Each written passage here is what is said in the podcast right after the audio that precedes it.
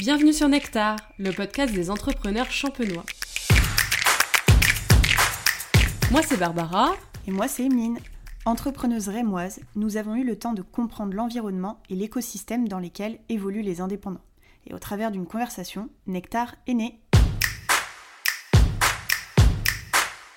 Aujourd'hui, on reçoit Giuseppe de Dioniso. C'est parti pour l'épisode 7.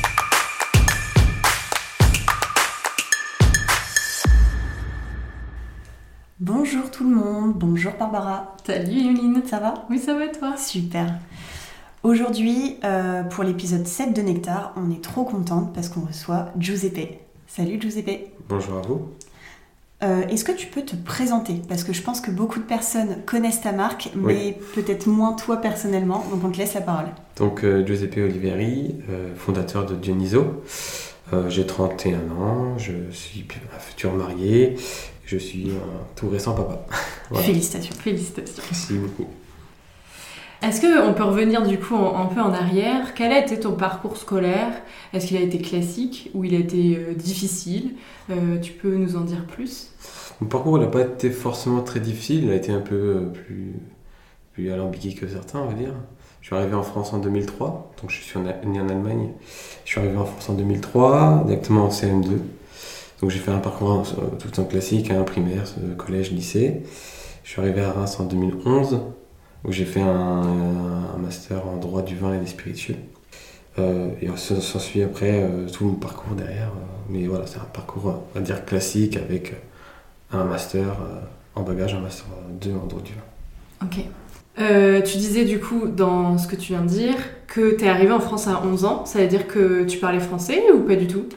Alors ma mère, elle, voilà, j'ai des parents italiens, si un peu, si bien plus précisément. Euh, ma mère est née en France, euh, est née en France, donc ma- on va dire j'ai toujours appris le français, euh, même en Allemagne. Euh, mon père, lui, est né en, en Sicile, donc moi j'ai toujours appris les trois langues, on va dire, Oh, entre le sicilien, sicilien, l'allemand et l'italien. Donc t'es trilingue. J'ai, je, je- bon, trilingue, on va dire que j'ai perdu pas mal d'allemand, vu que quand on pratique Mm. pas, ben, on perd. Je le comprends. Mais euh, j'arriverai plus à avoir une conversation de 15-20 minutes. Mhm. Euh, des informations classiques de vacances, par exemple, ça c'est, Mm. c'est assez simple. Ok. Ça a été facile pour toi de, de, de venir? Enfin, en tout cas, de t'installer? Alors, venir, oui, parce qu'en fait, euh, mes parents, ils avaient déjà, euh, bah, vu que mes parents, enfin, avec ma mère était née en France, on avait déjà un pied à terre, Euh, on avait no- notamment nos grands-parents, enfin, mes grands-parents côté maternel, donc c'était assez facile, puisque, voilà, il y avait quand même cette, cette déjà porte d'entrée dans les Ardennes. Mais une porte d'entrée quand même. C'est dit avec un ton. euh, Non, j'ai- j'aime beaucoup les, les Bah ouais, Ardennes. c'est hein. trop chouette, c'est beau. Là, en ce moment, c'est peut-être la meilleure période pour visiter les Ardennes. Ouais. Moi, j'aime bien visiter les Ardennes euh, fin d'été, début, euh, début, enfin, fin printemps, début été, euh, et surtout l'hiver. bon, les routes sont dangereuses, mais c'est tellement beau. Mm. On n'a pas l'impression d'être dans les Ardennes. Ouais, c'est vrai. ouais. C'est vrai. Ça t'aide justement euh, d'avoir des origines italiennes, françaises, d'avoir euh, vécu en Allemagne. Ça t'aide aujourd'hui dans ta vie professionnelle? Alors, oui, puisque paradoxalement, euh, mes produits sont vendus en France, certes, mais une partie qui partent aussi à l'étranger. Mhm. Donc j'ai appris qu'il y avait pas mal de, de par- de produits qui partaient en Italie, en Allemagne. J'ai notamment un rendez-vous bientôt avec une Allemande pour pouvoir découvrir mes produits. Donc ça m'aide parce que tout de suite, il y a un point d'accroche. Euh, Mm. C'est tout bête, mais si on arrive déjà à parler quelques points, quelques, quelques points de langue, ça ouvre la porte à plein de choses. Euh, L'italien, ça, on peut, enfin, on va peut-être potentiellement travailler avec des marques italiennes sur la transformation de bouteilles. Mhm. Trop bien, mais ça, je pense que ça joue parce qu'il y a mon prénom et mon nom. Ok. Et donc aujourd'hui, tu es là pour euh, présenter euh, bah, Dioniso. Est-ce que tu peux nous en dire plus? Bah, Dioniso, c'est une entreprise qui, qui fait de la- du réemploi de bouteilles de vin, de champagne et de verre en général. Euh, le but étant de les transformer en objets de- d'art de, la table ou de décoration d'intérieur. Donc on va pouvoir les transformer en verre, verre à eau, verre à cocktail, tout, tout, tout, s'ensuit, en vase, en, en bougie euh, et plein d'autres trucs qu'on sait faire. Euh, on fait également du sur-mesure pour les vignerons et les particuliers. On a eu des demandes un peu loufoques, mais on les a fait quand même parce qu'on trouvait ça trop stylé de les faire. Des murs totalement en bouteille, des luminaires, des bouteilles coupées en deux pour faire, des, des- pour faire un mini musée du vin, euh, en mettant des logos, à l'intérieur. C'est typiquement des choses que j'aime faire, ça change un peu de notre quotidien. Donc voilà, c'est du réemploi de bouteilles en général dans tout ce qu'on peut faire. Trop bien. Là aujourd'hui, tu as démarré tes projets d'entrepreneuriat avec Tonton Sommelier. C'est ça, oui. Est-ce que tu peux nous en parler? Bah, Tonton Sommelier, c'était un jeu, euh, on appelait ça le jeu coffret œnoloudique. Le but étant que les gens recevaient trois bouteilles anonymisées. Ils accédaient du coup à un jeu comme un Cluedo du vin euh, via une application et via un board en fait qui s'avait en face d'eux Mhm. et devaient récolter des indices. Et en- à la fin, bah, il y avait quand même des phases de dégustation avec les trois phases de dégustation classiques du vin. Et bah, en récoltant les indices, ils devaient, ils devaient découvrir quel, quel ce vin se cachait derrière la bouteille 1, 2, 3. Ok. Quand tu dis euh, trois phases de dégustation, c'est. euh, Bah, on, va faire le- on va voir le visuel, Ouais. l'olfactif et le Ok. les- vraiment la dégustation. c'est là où on parle de la, la robe. C'est ça, vin, on, ça parle de la robe, l'arôme, on va parler aussi bah, voilà, après de l'intensité acide, acide amère, euh, tannique, enfin voilà. C'était le but, c'était de découvrir, c'était chouette et je me suis beaucoup amusé à faire ce projet. Euh, c'était plus mon, déjà de mon domaine. Mhm. Euh, voilà, c'était un beau projet euh, que j'ai beaucoup aimé. T'as toujours voulu entreprendre ou c'est euh, au lendemain de tes études, euh, t'as eu cette idée et du coup tu t'es dit bah je vais me lancer. Enfin, t'as jamais cherché ton CDI, euh, ton boulot, sécurité, non? Non, jamais. En fait, dès, dès petit, je pense que j'avais déjà des, plein d'idées. Mhm. euh, loufoque ou pas, tu vois, mais on avait plein d'i- j'avais plein d'idées. J'ai fait des premiers tests en fait quand j'étais dans une association de lancer des petites choses comme ça. J'ai notamment lancé des dégustations, tu vois. Donc l'idée c'était de vraiment faire euh, l'entrepreneuriat ma vie. Je voulais pas forcément euh, trouver un CDI, CDD. J'ai Mhm. fait des petits boulots hein, comme tout le monde. Mais je me suis vite rendu compte que c'était pas mon domaine, que j'aimais pas trop. C'est pas que j'aimais pas l'autorité, j'aimais pas en fait être cantonné à faire une seule tâche. L'idée, c'était vraiment de pouvoir brasser plusieurs domaines à la fois en même temps. Même si c'est difficile, quand on sait tout faire, on sait rien faire, c'est ce qu'on dit, mais je voulais au moins pouvoir toucher à tout pour comprendre comment ça marche. Aujourd'hui, par exemple, euh, je comprends, enfin, je comprends co- comment construire un site internet, je comprends comment construire un, un business plan, je comprends comment construire un plan de communication, je comprends comment on fait la, enfin, comment on peut passer d'un, par exemple, d'une bouteille à, à un objet et ça, ça peut se dire, calquer sur d'autres projets. Mhm. Ok, trop bien. C'est c'est cool et euh, ça me fait penser aussi un, un petit peu à, à nous, dans le sens où. euh, Enfin, moi non plus, je n'avais jamais cherché de CDI avant. Euh, je me suis lancée tout de suite après les études et je comprends en fait ce, ce besoin de, de, de créer, d'avoir son entreprise, d'avoir son business et de se dire bon, j'essaye et puis, et puis on verra. Je sais pas si toi t'avais ça aussi. Euh, non, moi, euh, je pense sortie d'études. En fait, je sais plus bien. J'ai pas trop de souvenirs de. Dans mes études, je sais que je cherchais quand même un boulot. euh, tu vois, je voulais avoir mon CDI et tout. Et c'est dans mon CDI que je me suis dit, mais en fait, ça me correspond absolument pas. Je rentre pas du tout dans le moule, quoi. Enfin, je vois bien que je suis complètement ailleurs. Et euh, c'est vraiment le processus de trouver tous ces boulots et être dans des CDI, dans des contrats où je me suis dit, je me sens emprisonnée, je me sens pas bien. Euh, je fais un métier qui se fait très très bien en, en freelance euh, Mm. et donc bah pourquoi je le fais pas tout simplement quoi. Mm. Mais euh, je, je sais plus si en études genre, je me posais déjà cette question. Enfin Bah. voilà, j'ai pas ce... En même temps, c'est ce que je, alors je reproche. Ça, oui et non, c'est pas, c'est pas un reproche, mais on nous formate un peu comme Bien sûr. un travail. Ah oui. on, se on nous formate de se dire, ah bah tu vois, tu vas faire des études, tu vas faire un bac plus 5. Mm. Euh, déjà, on nous fait marmonner, enfin, on nous fait croire qu'on va Mm. gagner euh, milliers X, milliers, ouais, X milliers d'euros. Mm. La plupart se font avoir et je dirais, bon, bah, c'est tout, c'est le jeu.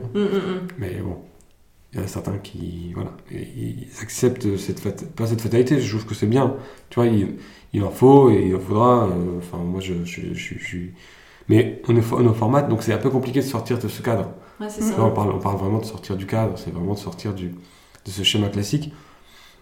On est, je dirais pas qu'on est exceptionnel, tu vois. Je pense qu'il y a plein de gens salariés qui ont des milliers d'idées, des milliers de bonnes idées, Mm. mais qui vont pas jusqu'au bout de la démarche. Ouais, parce que ça fait peur.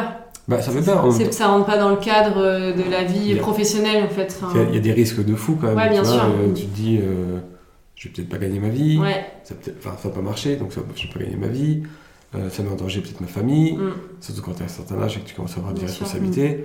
Enfin, tu vois, et tu, tu peux avoir des, euh, des proches qui peuvent te juger. Enfin, il y a tout un tas de raisons qui te poussent à ne pas le faire. Mm. Et aussi un- tout un tas de raisons qui te poussent à, te le faire, à le Mm. faire. Donc tu vois, c'est un peu, bon, tu fais la balance, après tu, tu choisis. Mais ça arrive quand même de plus en plus. Enfin, le monde de l'entrepreneuriat a quand même, euh, j'ai pas de chiffres, mais euh, a explosé ces dernières Je- années, surtout avec le confinement aussi, enfin le Covid quoi. Je crois que le chiffre est de entre 2020 et 2022 ou 23, enfin là, je crois que c'est 20% de plus d'entreprises, donc ce qui est énorme. hein. Mm. Après, tout dépend de. bah, on a toujours les chiffres. hein. Une sûr. entreprise se, ca- se casse la gueule au bout d'un an. Mm, À savoir, est-ce que ça, ça, ça, ça, ça mm, mm, mm. ce chiffre-là? Je pense que oui. Après, voilà, vous avez des milliers de schémas, un peu comme vous, vous pouvez créer une, structure seule et que ça, Mm. machin. Après, tu as des schémas où tu es obligé d'être plusieurs et là, c'est quand même, ça commence à devenir un peu plus compliqué. Bien Je trouve que hum, créer une entreprise, enfin, ou avoir sa micro-entreprise de service, c'est plus facile à Un monter qu'un produit, je trouve. Ah bah c'est différent. ouais. Je- bah, vous vous vendez. Mm. Déjà, vous, vous- en fait, vous, vous vendez, euh, vous, vous, vous storytellez vous, votre travail. C'est ça. Un produit, c'est quand même, quand même plus compliqué à storyteller. Bien sûr. À part si tu es un vrai bon marketeur, bon, tu peux le storyteller assez facilement. Euh, alors, tu vois, on sait ce qu'on fait aussi, hein, euh, voilà, Mhm. produits issus de la réutilisation, du réemploi, euh, bouteilles de champagne, tu vois, tout de suite on peut storyteller plein de choses. Mais- Et pardon. Et au-delà de ça, euh, je trouve que ce qui fait peur, par exemple, pour je sais pas quelqu'un qui peut avoir une super idée euh, d'un produit, ce qui fait peur, c'est on ne sait pas par où commencer quand on a un produit à créer, parce que bah c'est vraiment de la matière, quoi. C'est Oui. quelque chose qu'on va toucher. Que nous, un service, bon bah on vend notre service, on sait ce que on sait faire, donc on va le vendre. Mais donc Mm. il y a rien à créer, et donc euh, euh, au-delà de bah, de créer une micro-entreprise, bah il y a pas, euh, enfin micro-entreprise ou société, ça, tout dépend. Mais un objet, c'est aussi ça qui fait peur, c'est les démarches de tout, de la création, quoi. Et pour moi, vraiment, créer un objet. Autant nous, on a déjà un produit, euh, enfin, on, a- on part d'une base Oui. qui est existante, tu vois. Mais quand tu pars d'une base où le produit n'existe pas et qu'il faut Mm. l'imaginer, Bien sûr. ça coûte extrêmement cher. Ouais. Tu vas, tu, tu veux faire un moule de. Ouais. Je sais pas, tu crées un, un lecteur MP8, je sais pas, ça- Mm. tu crées un nouveau truc euh, incroyable, mais il faut, il tout créer. Ouais. Il faut créer la le boîtier, ce qui euh, coûte 100 000 euros pour créer un boîtier, il Mm. faut le faire usiner, mais tu le fais- si tu veux avoir une démarche euh, friendly, tu, veux le faire en Europe, ce qui coûtera plus, plus cher, tu veux faire de l'électronique, bah tu, voilà, tu vois. Et tu as plein d'intermédiaires qui, qui arrivent. Moi, je commence à le voir, tu vois, avec les intermédiaires qui commencent à, à grossir, à grossir, bah, c'est pas facile à gérer. Quand tu Ouais. commences à avoir plein d'intermédiaires, bah, tout de suite, tu fais, oh, oui, c'est une gymnastique intellectuelle. euh, alors, moi, je suis pas très carré, donc tu vois, ça c'est pas mon côté allemand. je suis pas très carré, donc j'ai pas tout sur un Excel euh, incroyable. J'ai des choses, j'ai des choses écrites. Quand tu commences à avoir des milliers de, enfin, des, peut-être des dizaines, mais des dizaines de, de fournisseurs, Ouais, c'est pas la même chose. ouais c'est différent, ouais, bien sûr. On a un peu digressé. Oui. Oui. C'est pas C'est grave. pas grave. C'était intéressant. C'était très intéressant. Pour revenir un petit peu sur euh, Tonton Sommelier, Oui. tu as créé une cagnotte participative, C'est c'est ça. ça. Euh, si nos chiffres et nos sources, euh, tout est bon, on- tu as pu obtenir 20 000 euros? C'est ça à peu près. Ok. Sur... Tu demandais combien? De base, 5000, je crois.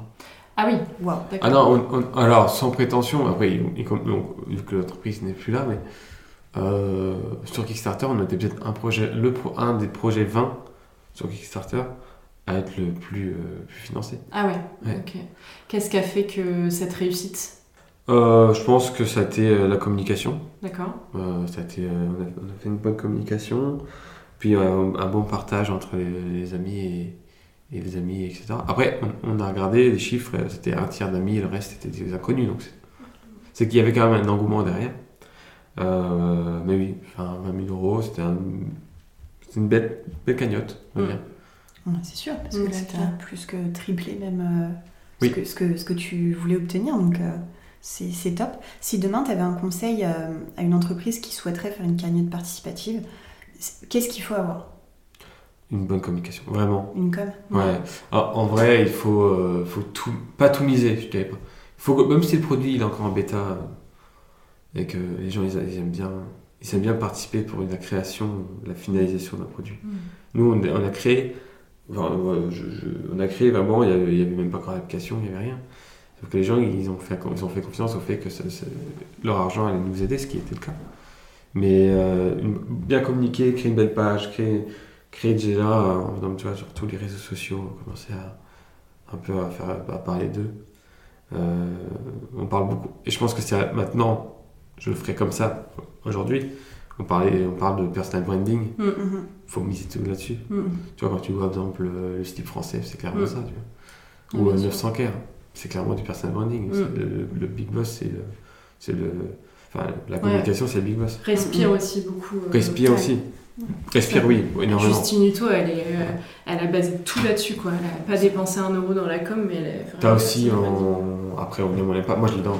Anthony Bourbon. Ah bah oui, oui. Mm. Bah, c'est un On aime, on n'aime pas. Ah bien sûr. Mais je trouve que même si on l'aime pas, on regarde sa page. Parce que, Ah ouais. parce que soit, soit on, on fout sa gueule parce qu'on trouve ça Ouais, marrant, ouais. soit on trouve ça incroyable. Et je pense que c'est ça qui marche. C'est du personal branding. Je suis pas très là-dedans. Tu Mm. vois, par exemple, euh, moi, je suis pas dans le personal branding. J'arrive Mm. pas, euh, j'arrive pas à me, sur- à me, à me vendre. Mm. Ce qui est un peu bizarre parce que je fais ça aujourd'hui, mais j'arrive pas à- encore à, à vraiment me, sur- me- vendre, me survendre. Ça peut arriver, ça peut venir.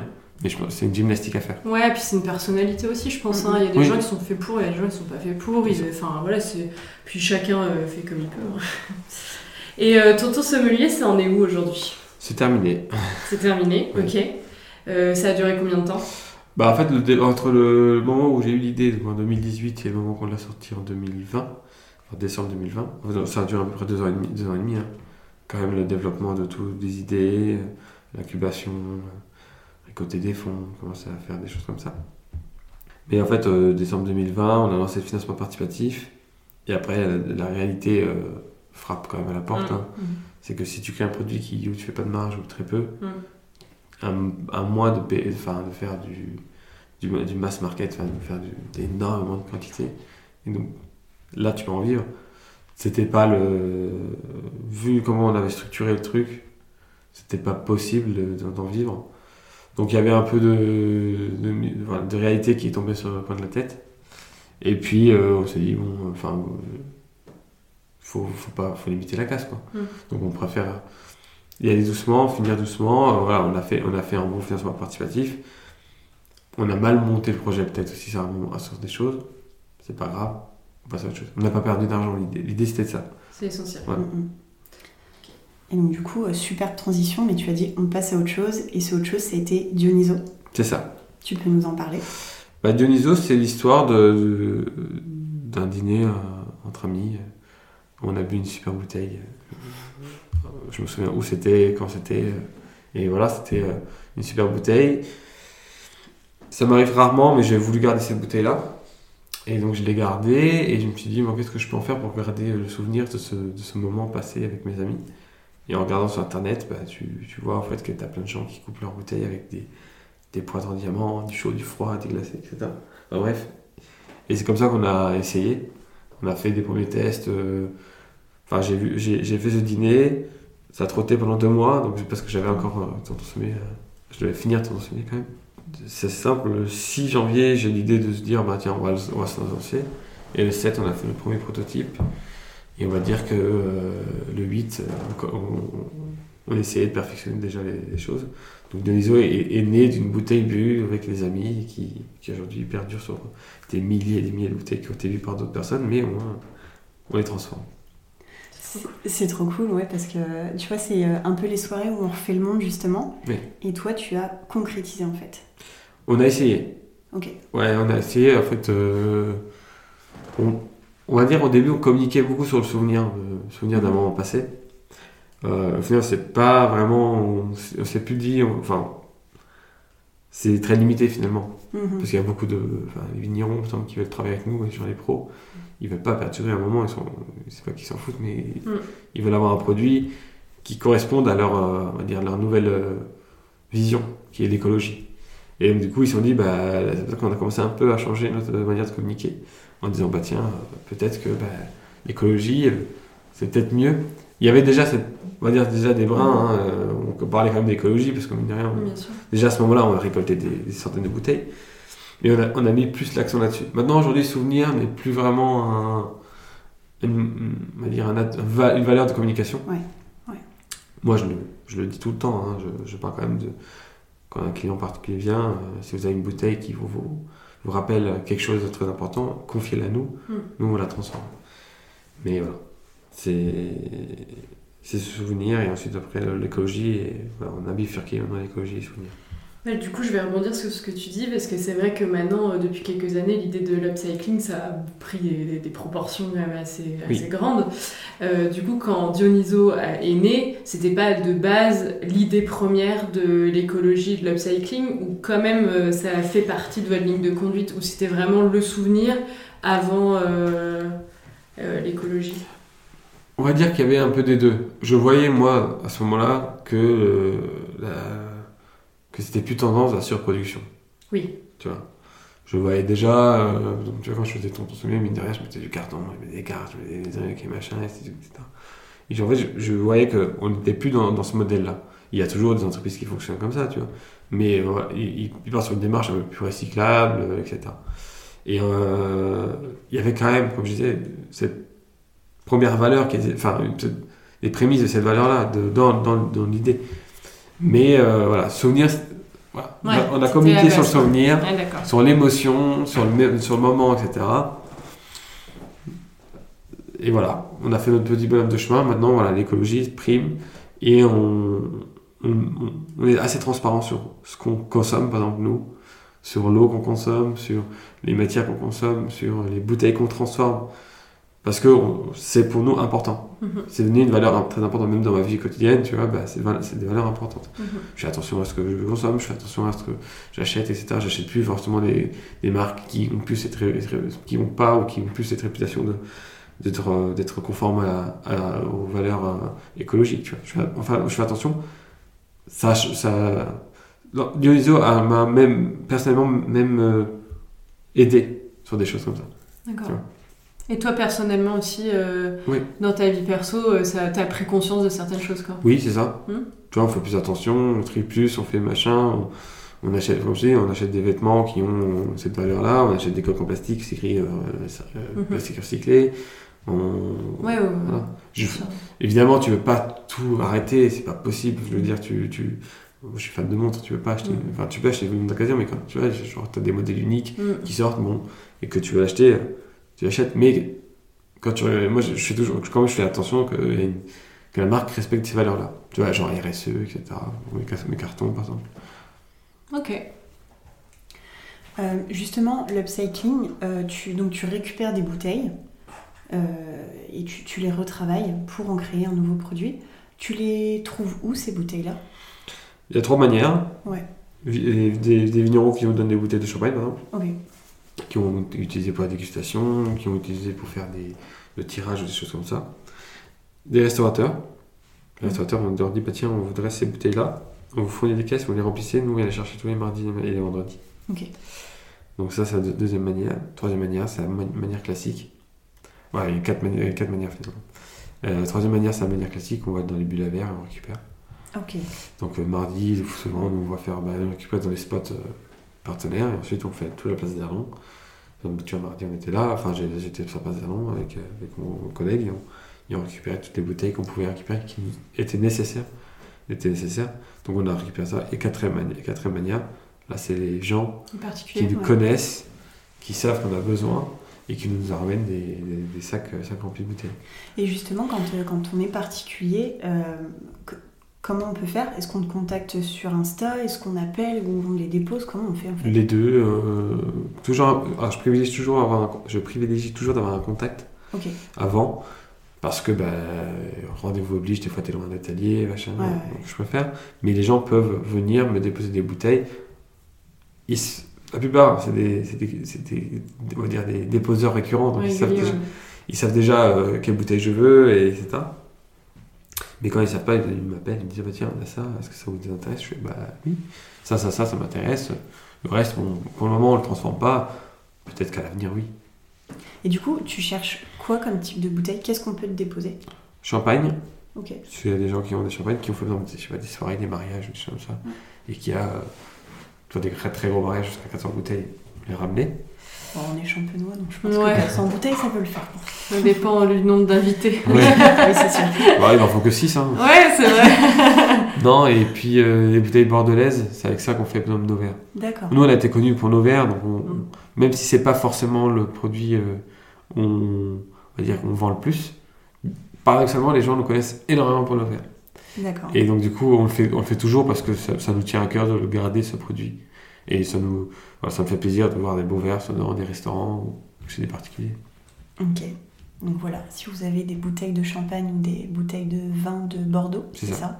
on peut venir les, les déposer. N'importe quelle couleur?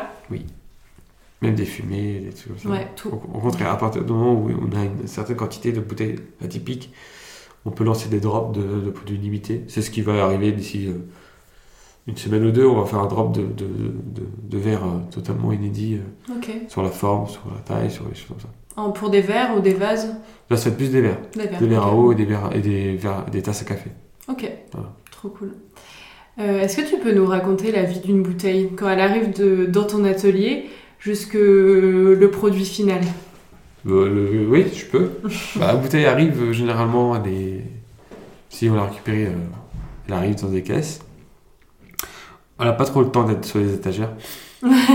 Euh, on la prend et en fait, on, va voir un peu ce qu'il y a sur commande euh, actuellement. Si on voit que c'est une bougie, on va, on va- on va la régler, on va régler la machine, on va la couper. La coupe peut durer entre une minute et une minute trente, enfin, jusqu'à 2-3 minutes, tout dépendra de la taille de la bouteille. Euh, une fois qu'elle est coupée, euh, elle va passer dans différentes phases, le polissage. Donc là, c'est en fait, en gros, c'est des disques en diamant qui tournent à une certaine vitesse. Et nous, il y a un- par différents mouvements, euh, lui donner en fait ce polissage. euh, polissage. Une fois qu'on part sur cette phase-là, ben, elle part sur une autre, euh, une autre machine où là, on va polir l'intérieur. Et vu que c'est une bouteille qui, ont- qui ont été utilisées, toutes nos bouteilles sont désétiquetées. Mhm. Donc il y a quand même un pôle où il y a euh, quelqu'un qui va désétiqueter euh, la bouteille. Euh, Ça doit être un... Enfin, comment on fait pour désétiqueter Il y a deux manières, soit on la plonge dans l'eau chaude. En fait, il faut voir l'étiquette. Si l'étiquette, c'est une étiquette plastique, ça sert à rien de la plonger dans l'eau chaude, ça va juste un peu ramollir la colle, mais ça va rester de la colle. Si c'est une étiquette, par exemple, le carton, ce qui commence à devenir un peu plus euh, la norme, un peu de chaude, l'étiquette s'enlève plus facilement, on en met juste un petit coup de white spirit, on est obligé d'en mettre, et c'est parti, c'est fini. Si c'est une, étiquette plastique, on a une petite, une petite, euh, un petit ustensile qui est spécialement fait pour les plaques vitrocéramiques. C'est plus genre quand, c'est Ah oui, d'accord. On prend et on gratte avec. Ça peut être un peu long comme travail. C'est long, Ah ouais. c'est quasi aussi long que si tu faisais euh, la coupe. Ah oui, d'accord. En fait, en gros, c'est notre philosophie. Je veux dire, on, on pourrait très bien demander des palettes euh, non étiquetées, qui sont des palettes neuves. Et Enfin, Ah palettes oui. neuves ou palettes où il y en a une qui était cassée et que ça Mm. contaminé les autres. Ça existe et tant mieux. Mais c'est pas la philosophie. La philosophie, c'est de se dire, bah, on va prendre vraiment des bouteilles qui ont été utilisées, Mm, mm. qui sont vraiment, qui ont vraiment plus rien à faire dans le, dans le circuit. Si, je trouve ça dommageable, par exemple, tu vois, si t'as une palette, t'as juste une bouteille qui est cassée, tu fais venir une entreprise qui lave, ça coûtera peut-être un peu cher, un peu plus cher, mais au moins ta bouteille, elle, est- elle va pas repartir sur un circuit. Un circuit de recycle, de, de broyage, aussi de réchauffe, etc. Parce que faire une bouteille, par exemple, en termes de, si tu veux, un peu l'émanation de CO2, faire une bouteille, c'est entre 500 et 1000, euh, Mm. 1000 euh, grammes de CO2 éjectés. Donc tu vois, donc, tu, vois, tu fais comment, tu commences à réfléchir, tu te dis, wow, sur une palette, il y en a 1000, bon, bah, ça Ouais, fait bien beaucoup. sûr. Et euh, quand vous récupérez une bouteille, vous, la- vous les lavez tout le temps? Non. Enfin, Non. Non, euh, non, non, parce que vraiment, on veut avoir le moins d'utilisation d'eau possible. bien, bien sûr. Il y a deux contraintes, hein, hein, c'est- que des contraintes. De faire. de ne pas avoir de. de pas laver. Parce que tu as toujours du vin, machin, tes machines. Tu Ouais. sens pas très bon le soir, mais, Ouais. mais au moins, euh, tu sais que tu pas utilisé de l'eau pour rien. Nous, on sait qu'en en gros, pour faire environ 150 unités, on va dépenser euh, 5 litres Hum, en totalité, ce qui est rien. ce qui est rien, ouais. Quand tu vois, euh, bon, tu fais, quand tu fais le calcul, c'est rien, c'est rien. Et encore, hein, je suis gentil parce que 5 litres, c'est vraiment en mode, euh, on fait couler bien. On fait, on va vraiment avec parcimonie. C'est cool parce qu'on voit vraiment, enfin, beaucoup de marques maintenant prônent l'écologie. Et euh, en fait, là, tu, tu nous, tu nous as montré vraiment que dans les coulisses de Dioniso, il y avait aussi euh, cet aspect écologique à fond. Oui, mais on trie, on fait attention, euh, mais sur, les- sur les- sur les, même les produits, on est obligé d'utiliser un peu de produits chimiques parce que c'est Mm. normal. Et encore, la- l'acétone, c'est, ça peut être dangereux à très haute dose, mais on en met très peu. Euh, mais voilà, euh, faire attention à l'eau qu'on consomme, c'est vraiment quelque chose qui aujourd'hui est important. Même l'électricité, au départ, mon atelier, tu allumais un bouton, ça allumait tout l'atelier. Donc tu avais la partie euh, showroom, euh, on va dire showroom et partie euh, conception de bougies, etc. Mhm. Packaging, etc. Et la partie vraiment atelier pur, donc j'appelle ça la guillotine, c'est là où il y a la machine qui coupe. La guillotine. La- donc la partie là vraiment atelier pur, ça s'allumait tout. Et je trouvais ça ridicule quand tu faisais que, du, Mm. que de l'ordi, que l'atelier était allumé. Donc je disais, à moi, j'ai dit à mon père, je fais dire à mon père, est-ce que tu, tu pourrais euh, mettre juste un bouton pour, euh, pour éteindre cette partie-là qui sert à rien? Parce que deux, jours sur, deux jours sur cinq, euh, cette partie-là, ça va rien. Mm. Donc voilà, on a fait, on, on a coupé ce côté-là. Ok. Euh, Dionyso, aujourd'hui, euh, ça- t'as démarré tout seul? Comment ça s'est passé les débuts? Est-ce que t'as eu euh, bah, des gens avec toi? Est-ce qu'aujourd'hui t'as une équipe? Comment ça se passe? Alors, il a- euh, ça a commencé du coup avec euh, Alexandre Lachy, qui était, euh, on était ensemble à un incubateur de, de l'université. On avait deux, bah, du coup deux projets respectifs, sauf qu'on s'entendait super bien. On a toujours dit, ah tiens, ça serait marrant de faire un truc ensemble et tout. Et quand j'ai eu ces problématiques de savoir comment couper, euh, comment couper, ou quand je, savais comment couper mais que j'avais pas le matos, j'ai dit à Alexandre, ouais, coucou Alex, euh, t'aurais pas genre une demi-journée pour me consacrer pour faire une, une connerie que je veux faire? Et en fait, il m'a dit, euh, ouais, vas-y, viens. Donc, comme je disais, le 6, euh, j'avais l'idée, le 7, et j'étais chez lui en train de le faire. Donc, on a, on a travaillé ensemble pendant plus d'un an et demi. Euh, on a monté, du coup, les, vraiment de l'ISO.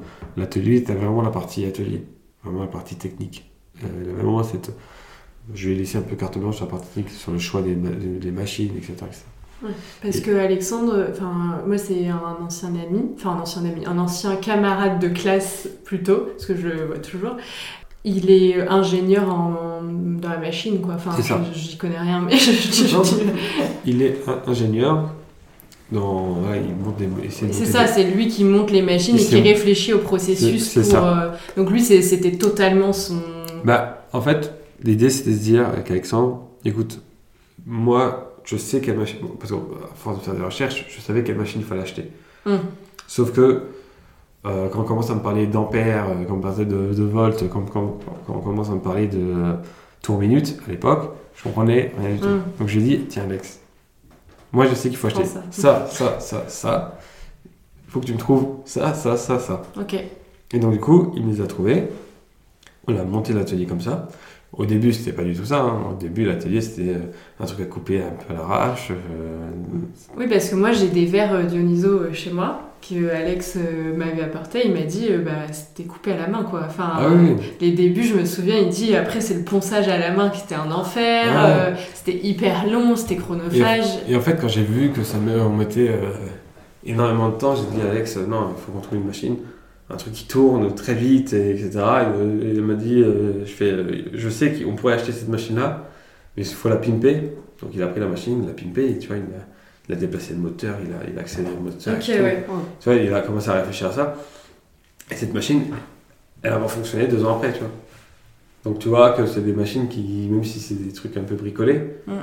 il y a quand même, euh, quand même de- des compétences derrière. Hum, hum, hum. Donc euh, voilà, on était, Alexandre avait vraiment cette partie technique. Vous êtes très complémentaires en fait. On voilà, on est très complémentaires. Moi j'avais la partie, on va dire, euh, produit, je savais ce comment j'allais vendre, je savais euh, machin. C'est un peu moins le cas parce que maintenant on commence à avoir une gamme assez grande, et, etc. Mais je m'occupe quand même maintenant, je, vu que depuis un petit moment, depuis un an maintenant, Alexandre n'est plus vraiment de- dans l'atelier, je gère tout. Entre la partie technique, la partie euh, production, la partie com. la Je délègue maintenant la partie com, parce que je n'ai plus envie Ok. de, de m'en occuper, Ouais. je j'ai plus le temps. Mais euh, je reste quand même sur la prod, sur, je sais que je, recherche développement des produits, c'est moi. Je- Et donc tu es tout seul? Là, euh, aujourd'hui, euh, aujourd'hui, non. Demain, oui. non, mais en fait, pour dire que je suis tout seul, euh, fixe. J'avais un salarié, euh, salarié que je, je- je- je- que je vais certainement reprendre. Euh, C'était pas réussi à revenir. Et voilà, je veux un salarié. Je- le but étant de, de- de transformer ce CDD en CDI à la fin de D'accord. Ok. Et pour être vraiment deux, et euh, être deux, tout- enfin, il faudrait idéalement qu'on soit trois dans l'atelier, pour avoir quelqu'un vraiment dans chaque pôle, et que ça marche bien comme ça. Et du coup, pour parler de l'atelier, euh, il- où est-ce qu'on peut venir te retrouver? Il est où ton atelier? Il est au 53 rue Vernouillet, donc c'est un quartier libre. C'est derrière la petite halle. En fait, c'est la petite halle et on a une porte qui, mène à leur, euh, leur espace de stockage. Et en fait, on a un atelier là-bas. Ok. Ah ok, c'est dans Quartier Libre. Et donc euh, t'as un... une petite boutique aussi Oui. où ouais, tu vends aussi sur place euh, On a, là-bas on a une mini, un mini showroom où on a, quand on a du stock, on peut faire des ventes. quand il y a du stock. Du coup, euh, bah, tu parles de la petite halle. Euh, j'ai bien l'impression que Quartier Libre, tout ça, ça t'as un peu, ça a vachement avancé aussi pour Dionyso. C'est ça, Quartier Libre, du coup, quand ils ont monté le projet Magasin Libre, Mhm. il y a deux ans maintenant, il y a trois ans, euh, bah, j'ai vu, le- j'ai vu, le- j'ai vu le projet et dit, euh, j'ai envoyé un message à, à Arnaud, un mail, en disant bah, tiens, ce serait marrant de. Tu le connaissais déjà? Alors, de nom, je ne connaissais pas personnellement. D'accord. Mais j'ai dit, bah tiens, ce serait marrant de, de- de revaloriser les bouteilles que vous avez consommées sur place. Et je trouvais ça trop cool. Et en fait, on a installé notre premier atelier là-bas. Quatre mois après la création de- du premier produit. Ouais, parce que vous aviez un stand au magasin, la première édition de Magasin Libre. Euh, je me souviens, vous étiez à l'entrée côté canal là, C'est ça. et euh, vous aviez votre stand. Donc c'était vraiment notre premier atelier. Et ensuite, après, euh, après euh, Magasin Libre 1, on cherchait un nouvel atelier. C'est là que euh, Arnaud nous a dit, bah tiens, il y a un atelier qui se libère à Quartier Libre. Est-ce que ça vous intéresse? Je- On a fait oui. Avec grand plaisir. Grand plaisir. À part Quartier Libre, tu as d'autres partenaires comme ça ou tu as d'autres entreprises qui, qui, qui t'aident euh, à développer euh, Dionyso Non, pas pour le moment. Ouais. On a des partenaires euh, acheteurs, clients, quoi. Ok. Mais on n'a pas de, pas de, de, de, de vrais, euh, de vrais euh, mentors, on va dire. Ah oui, d'accord. Euh, du coup, on voulait savoir, euh, c'est quoi la journée type à ton atelier? Bah, on, va prendre, on va prendre une journée type style mardi. Ok, Mardi, c'est ouais. le jour de récupération de verre. On arrive vers 9h en général. Ok. Euh, 9h, c'est. on arrive vers 9h euh, et on commence à prendre des, des gros bacs parce qu'on on sait qu'on va aller récupérer des bouteilles. Donc tout dépendra si on sait que dans des, grandes, des, grandes, des périodes comme euh, en été, on sait qu'il y a énormément de bouteilles. On peut pas aller chercher en vélo. Mais quand c'est des périodes un peu plus creux, on se permet d'aller en vélo. Comme ça, ça limite aussi l'empreinte euh, carbone. Comment tu cherches des bouteilles en vélo? Ah, on achète une petite remorque pour vélo. Ah ouais, d'accord. Voilà. Et euh, t'as une idée de quantité que tu récupères euh, quand tu vas en, en récupération? Euh, J'ai une quantité moyenne de ce que j'ai récupéré dans, depuis un an, deux ans. D'accord. On est à environ 13-14 000 bouteilles. Ah ouais. ok. Et tu stockes, euh, t'as, du, t'as de la place dans l'atelier pour quand même stocker. En fait, l'avantage et le désavantage qu'on a, c'est qu'on est toujours en flux tendu. Dès D'accord. que, dès, que ça, en fait, dès que des bouteilles rentrent, elles sont déjà coupées. elles sont déjà vendues. Ah ouais, d'accord. En fait, euh, dans mon atelier, il doit y avoir. euh, genre là, euh, on a eu une grosse commande il n'y a pas longtemps, mais on doit avoir euh, 500 bouteilles de champagne, on sait qu'ils sont déjà vendues. Ah oui, d'accord. Tes clients, c'est particulier ou professionnel euh, Alors, on a- chiffre d'affaires? Pardon. Mais euh, on a vraiment. euh, notre gros chiffre d'affaires, c'est c'est professionnel. Ah ouais. Ouais. Ah oui, d'accord. Je En- pensais pas. Ouais. Bah, en fait, le truc, c'est que on n'a pas encore misé. Enfin, au début, c'était vraiment particulier. Euh, mais en fait, on n'a pas trop communiqué sur le particulier. On, alors, c'est une erreur encore, mais tu vois, on n'a pas mis de ads euh, sur, euh, sur les particuliers. Il n'y a que des gens de Reims qui nous connaissent, mais en fait, des gens de Reims ils nous, a- ils nous ont déjà acheté des verres, par exemple, ou des trucs comme ça. Et puis voilà, euh, on, va en citant de plus en plus aller chez Mhm. particulier. On a de plus en plus de petites commandes à droite, à gauche, etc. Mais vraiment, 80% de notre chiffre d'affaires, c'est des professionnels. Et du coup, les professionnels, ils t'achètent euh, quoi Uniquement des bougies? Ou en tout cas, c'est pour quelle occasion? Alors, bougies, souvent pour euh, comités d'entreprise, euh, cadeaux de fin d'année, vendre dans leur boutique. Voilà, ils valorisent leur. euh, voilà, comme je disais, dès qu'ils ont un peu un, un intérêt euh, écologique, écologique euh, ils m'achètent des bougies pour les vendre et ils, ils me donnent leur bouteille pour la faire. Mhm. Donc, eux, pareil, ils peuvent euh, storyteller comme ça aussi. Mhm. Euh, après, euh, t'as des restaurateurs qui m'achètent des verres, t'as des boutiques, euh, des boutiques comme au centre-ville qui m'achètent de tout. Mhm. Parce qu'ils savent que le bateau de passage pour acheter à la fois une bougie, un vase, un verre, un, un coquetier. Mais euh, non, ils achètent un peu de tout. Mais le plus gros vente reste quand même les vases. Ah, les, les- les bougies, les vases, ensuite les verres. Les bougies, c'est récent comme produit? Les bougies, ça maintenant un an, un peu plus d'un an et demi maintenant. Ah ouais, je pensais que c'était mon pardon. Non, en fait, en gros, euh, pendant très longtemps, on s'est- on n'a pas communiqué dessus. D'accord.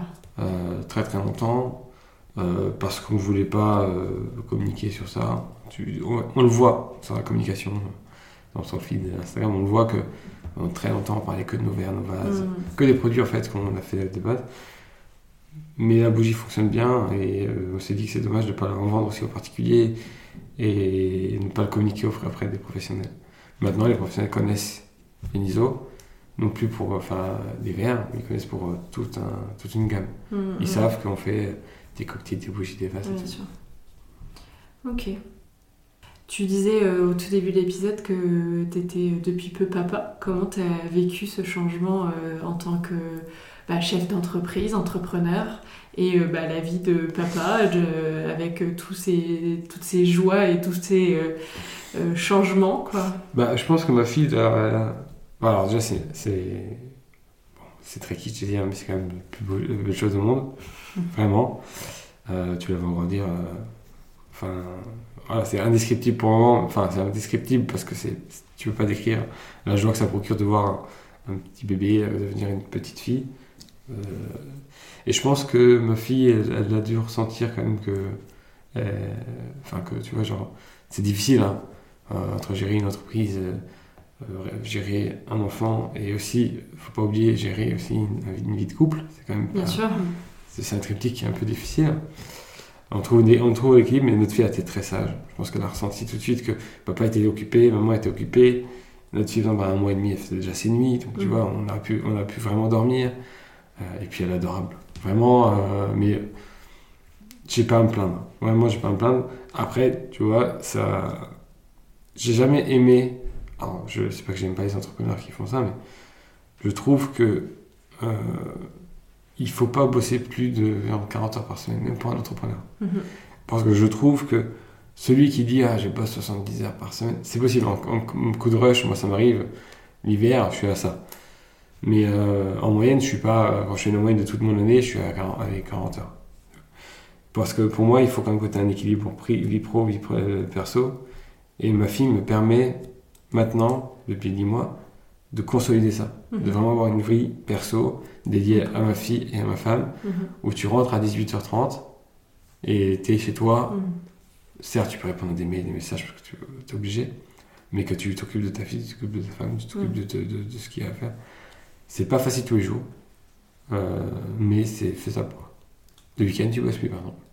Le week-end, tu peux plus bosser parce que c'est euh, tu as ta bébé H24. Et ça, et t'as réussi à, à vraiment te donner ces limites-là? Oui. Le week-end, en fait, en gros, à part vraiment si le bébé est à la sieste et que je sais que j'ai un mail que j'ai vu vendredi soir, que j'ai un mail hyper important d'une maison de champagne Mm. qui veut des, des bougies, que je suis obligé de répondre, je réponds, mais même eux, ils vont vous dire, il m'a répondu samedi, ça sert à rien. Mhm. Mais je le fais parce que comme ça, c'est parti dans ma tête, mais Mm. j'arrive, on va dire, à 90% à avoir ce, ce truc. Ok. En fait, le fait d'avoir un enfant, ça t'a apporté de, de l'apaisement dans ton, dans ton travail, ou en tout cas une stabilité peut-être de, de te poser des limites, parce que c'est vrai, quand on est à son compte, on a du mal à se poser des limites et on, on va toujours forcer à aller plus loin et se dire, bah tiens, je peux encore travailler peut-être une heure ou deux. Mais justement, toi, le fait d'avoir un enfant, ça t'a permis de, de te mettre les limites. C'est ça. C'est-à-dire que voilà, euh, jusqu'à 18h30, 19h, c'est bien. Mhm. C'est tard, hein, rien, Enfin, voilà. Mais tu vois, genre 18h30, 19h, c'est bien. Au-delà, euh, je verrai pas ma fille, parce qu'elle dort très tôt. Ouais. Je la vais pas avant le lendemain. Si ne serait-ce qu'elle va à la crèche, bah, tu la vois qu'une heure par jour. C'est pas funky, quoi. Avoir un enfant pour l'avoir une heure, c'est pas funky.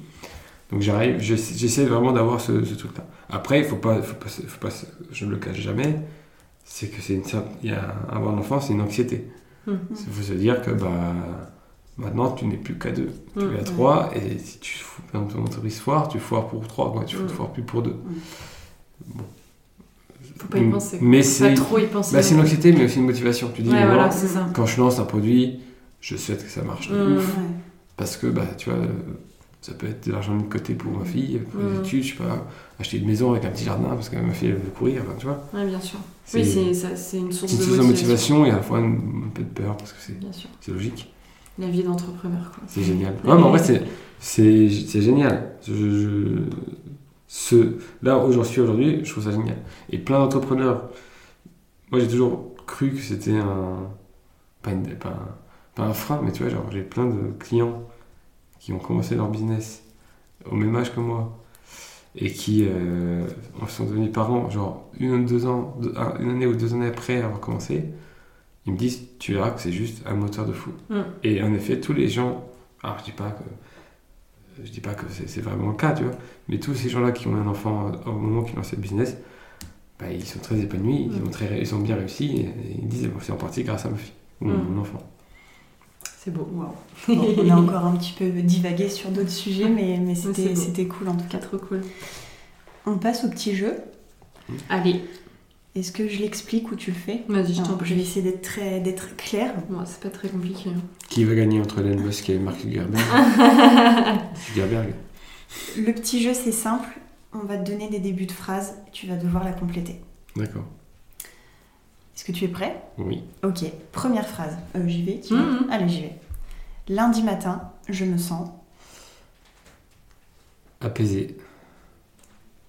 Cool. je m'attendais pas à ça. Parce que moi, c'est typiquement la déprime du dimanche soir en me disant Oh non. Non, parce que, parce que Non, moi j'aime bien le lundi matin. le lundi matin, c'est ma journée où, où je sais que, que je vais rester un peu avec ma fille et qu'en fait, elle veut pas la crèche le lundi, donc du coup, je. Ah, c'est la petite euh, journée sympa alors. Donc moi, tu vois, genre, euh, ma femme bosse du... Bah, désolé, on divague encore, mais bosse le samedi matin.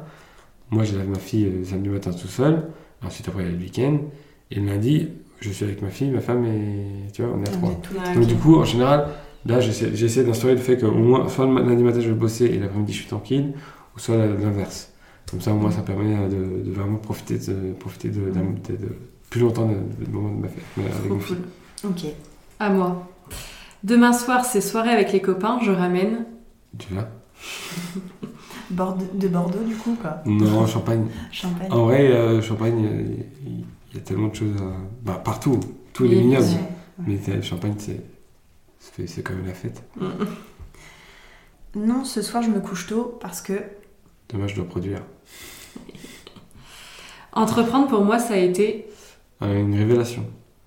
Quand je coupe des bouteilles à l'atelier, je pense à. À rien. Mm. En vrai, il faut penser à rien. Ouais. Parce qu'en fait, bizarrement, même si c'est très mécanique, une bouteille, ça ressent quand t'es pas bien. Alors, c'est c'est métaphysique comme truc, hein. mais euh, moi, euh, il y a la semaine dernière, bon, après il y avait ma faute aussi, la semaine dernière, je me sentais pas très bien. J'ai essayé de couper, euh, genre, pour des verres, des verres à eau. J'ai dû casser la moitié de ce que je, cassais- que Ah je coupais. Parce que je me sentais pas bien. Et en fait, c'est bizarre. euh, Je pense que ça doit être une histoire de, de, de- de tension, tu Mm. t'es un peu énervé ou je sais pas Mhm. quoi. Et, ça- et la beauté se ressent. Alors peut-être que c'est totalement faux, que moi j'ai mal réglé ma machine, mais je t'av- je t'avouerai que ça fait maintenant deux ans que je coupe, je coupe que je sais que quand je suis pas bien, je coupe pas bien. Oui, mais c'est un peu comme tout. euh, Quand, euh, moi, quand je suis pas bien, euh, j'ai pas de, j'ai pas de créativité, je peux pas Ouais. faire des logos. Pas. Je- Enfin, non, mais c'est c'est bête, mais c'est vrai que, enfin, tout est, Tout est relié. en tout fait. est relié. Enfin, Ouais, quand ouais. on n'est pas bien, on n'arrive pas, et puis en plus, ça nous énerve encore plus. Du coup, on est encore moins bien. Ouais, Enfin, donc c'est un cercle vicieux. C'est et- vicieux. Donc voilà, bref. Euh, J'adore chercher des bouteilles, surtout quand. Quand on récupère des biens spécifiques, bien, uni- bien uniques, Quand je suis à l'atelier, il m'arrive de. de procrastiner. Ah. Énormément. On le fait un peu Tout tous. ça, ça, Ouais. c'est clair. Dans 10 ans, je me vois. Ah.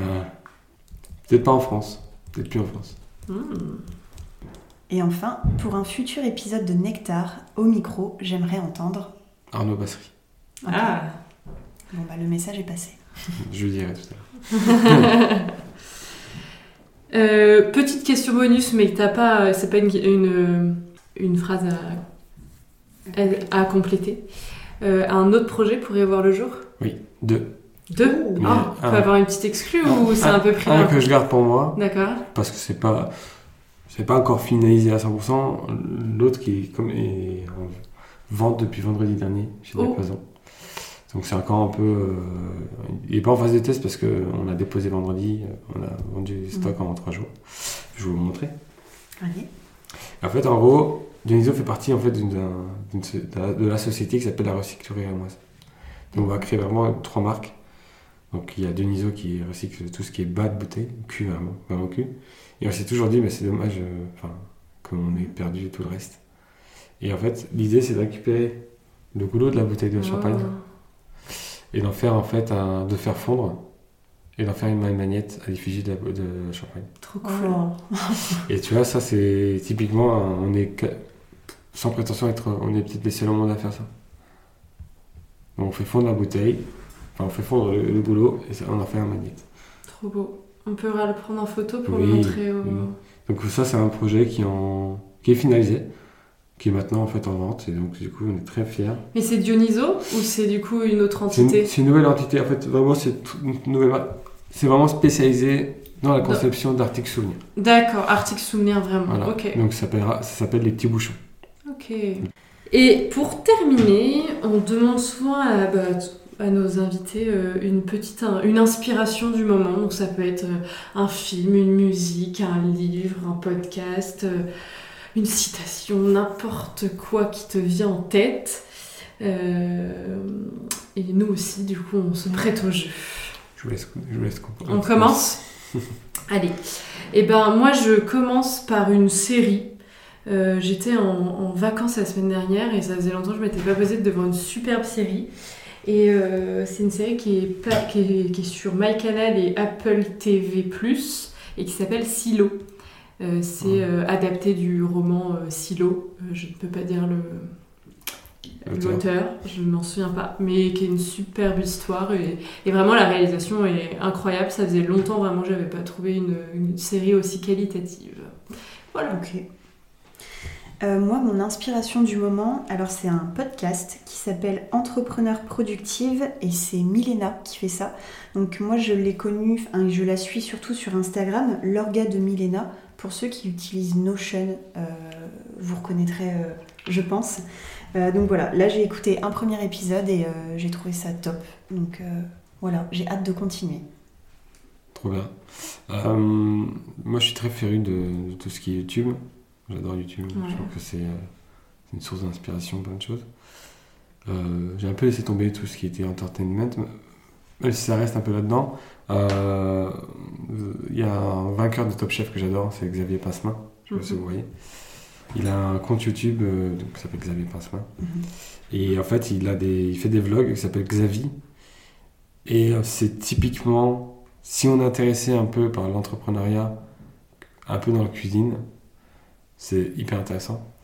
Je dis pas que je suis intéressé par la cuisine, mais je suis intéressé par sa vie, de comment se Mhm. construit, notamment un menu, des choses comme ça.